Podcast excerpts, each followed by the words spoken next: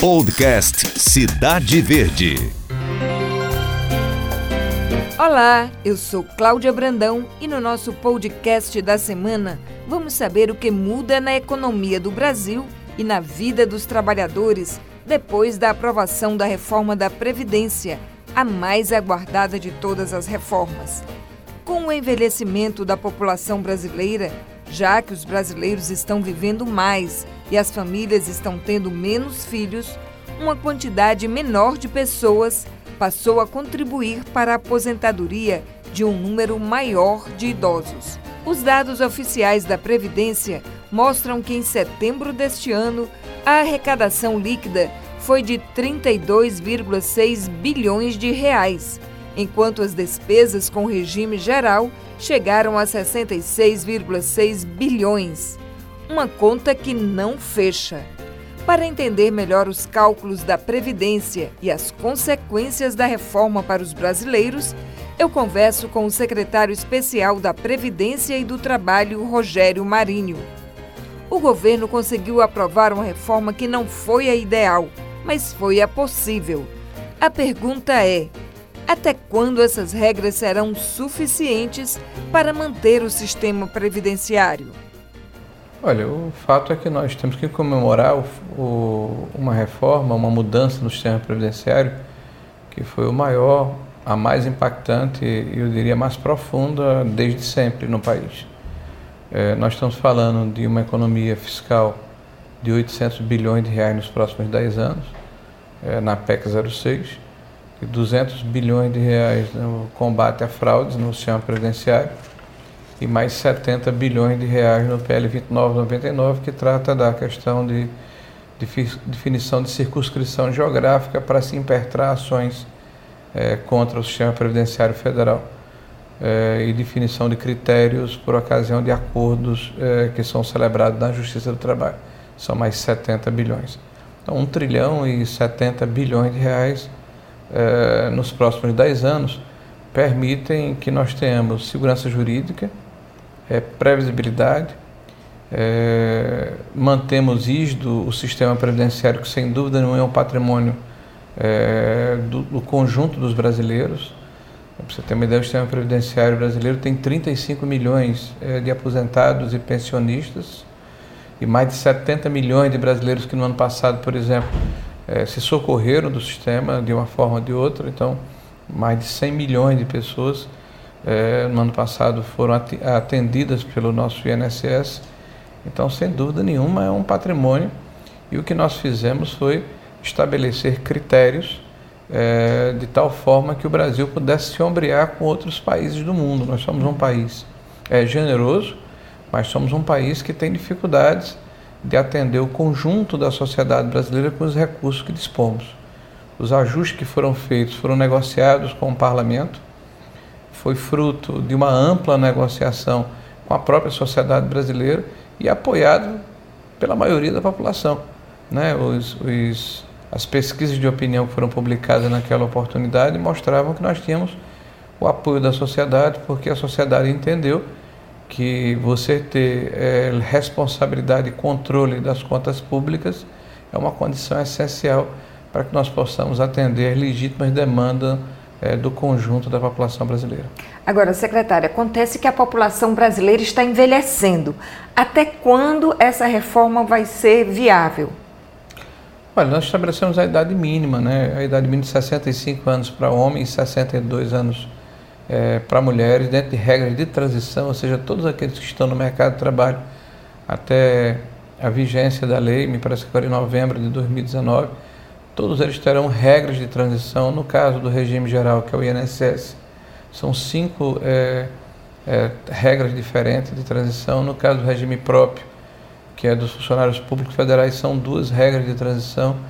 Então, todos é, beneficiados por um processo em que a perspectiva do direito é, do cidadão que já contribui para o regime previdenciário e está no mercado de trabalho está é, sendo resguardada.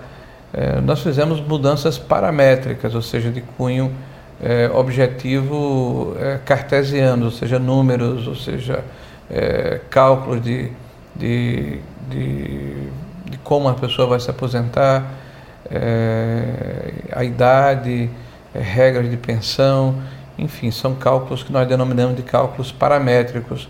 A Previdência continua como ela é, um sistema solidário, em que as pessoas que contribuem hoje contribuem para aqueles que já se aposentaram. Uhum. E é necessário que haja novos entrantes, quer dizer, pessoas que ingressam no mercado de trabalho para permitir que o sistema se mantenha rígido. Há uma mudança é, no mercado de trabalho que é muito clara.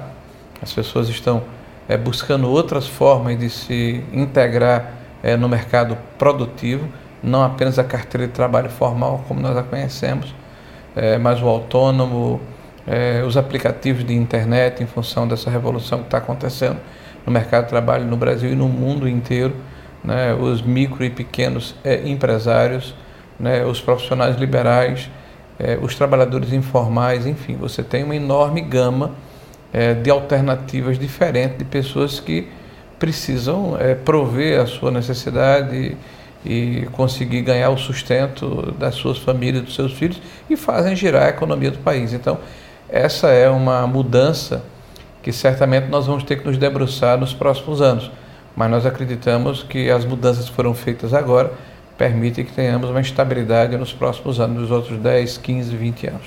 Pois é, ainda assim o senhor faz uma estimativa de 10, 15 anos, ainda assim com todos esses cálculos que foram feitos pelo governo, a conta não fecha no final do mês, né?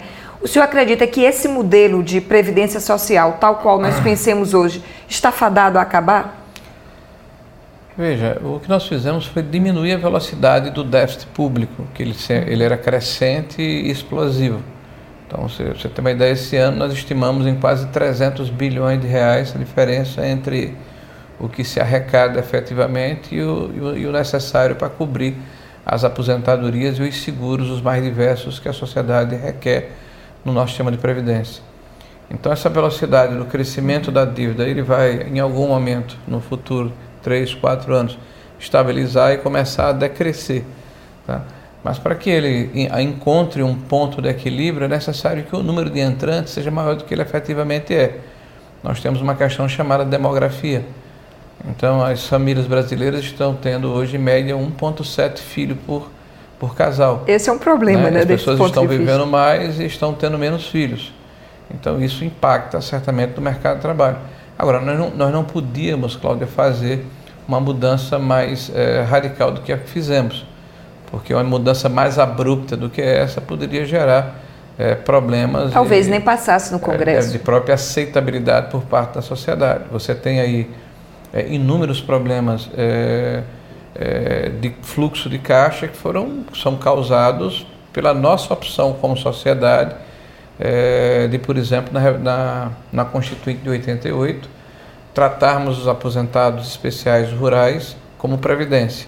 Então você tem hoje, por exemplo, 130 bilhões de reais por ano de gasto com aposentados rurais e você tem 14 ou 15 bilhões de reais de arrecadação. Então você tem um déficit extraordinário, por exemplo, é, nesse segmento.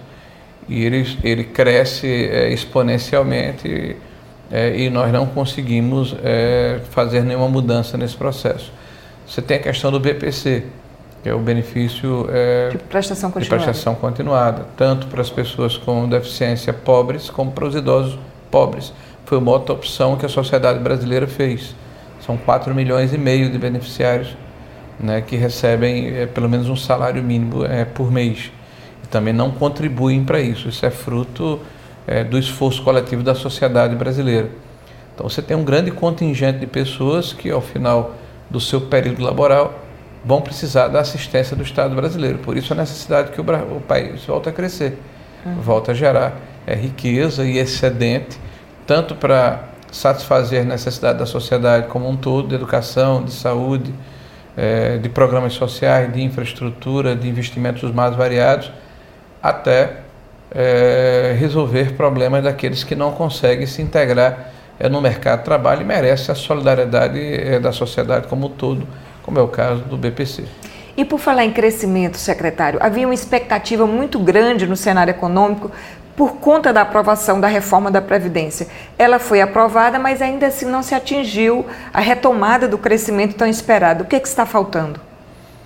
Olha, eu acho que hoje mesmo saiu um relatório Focus né, de tendências e que pela quarta semana seguinte mostra que há uma reversão de expectativas. Né? Nós já estamos aí com 1% de crescimento ao ano, chegou a 0,82%.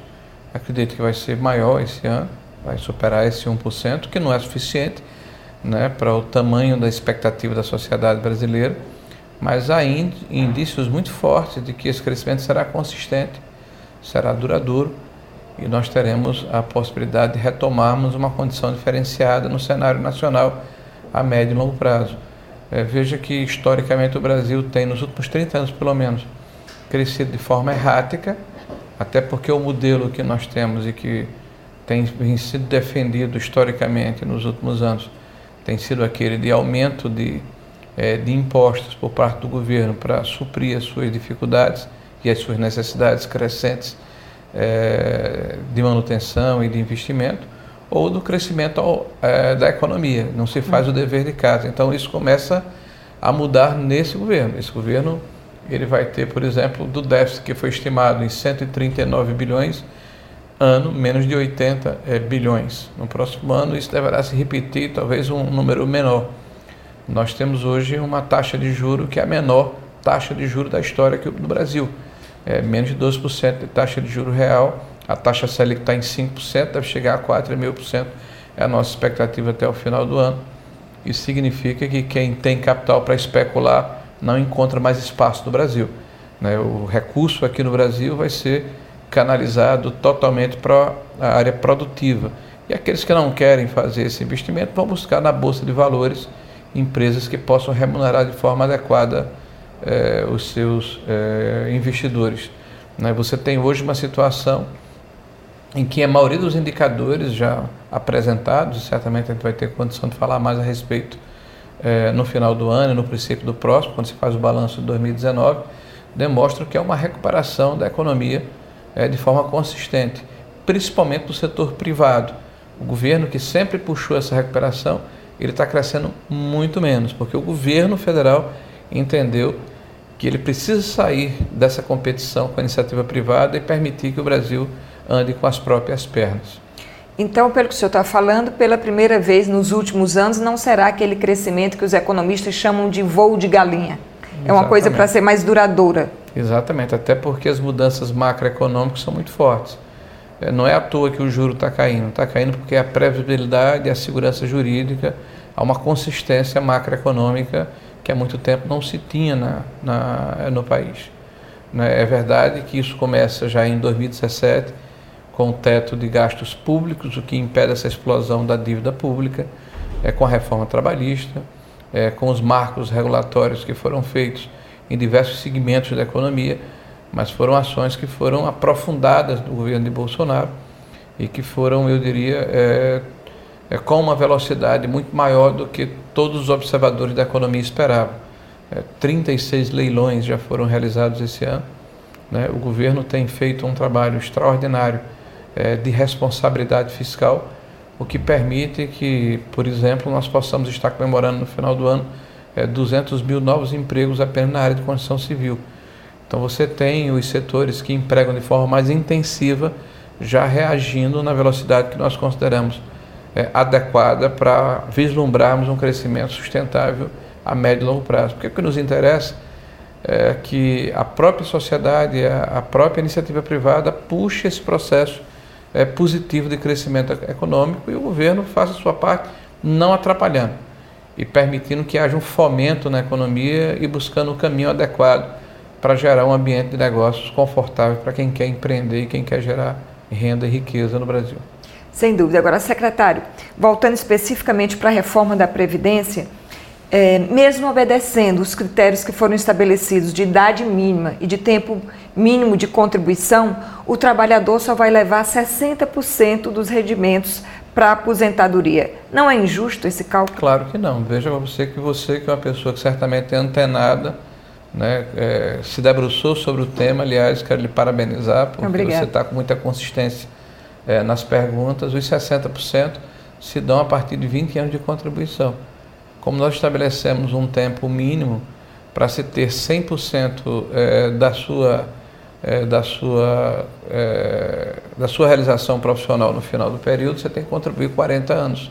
ou significa que é 60%, 20 anos de contribuição, acrescido de 2% a cada ano a mais. Então, se você tem é, 40 anos de atividade laboral, você vai ter 100% do que você percebia na época que você era trabalhador, limitado ao teto de R$ 5.880.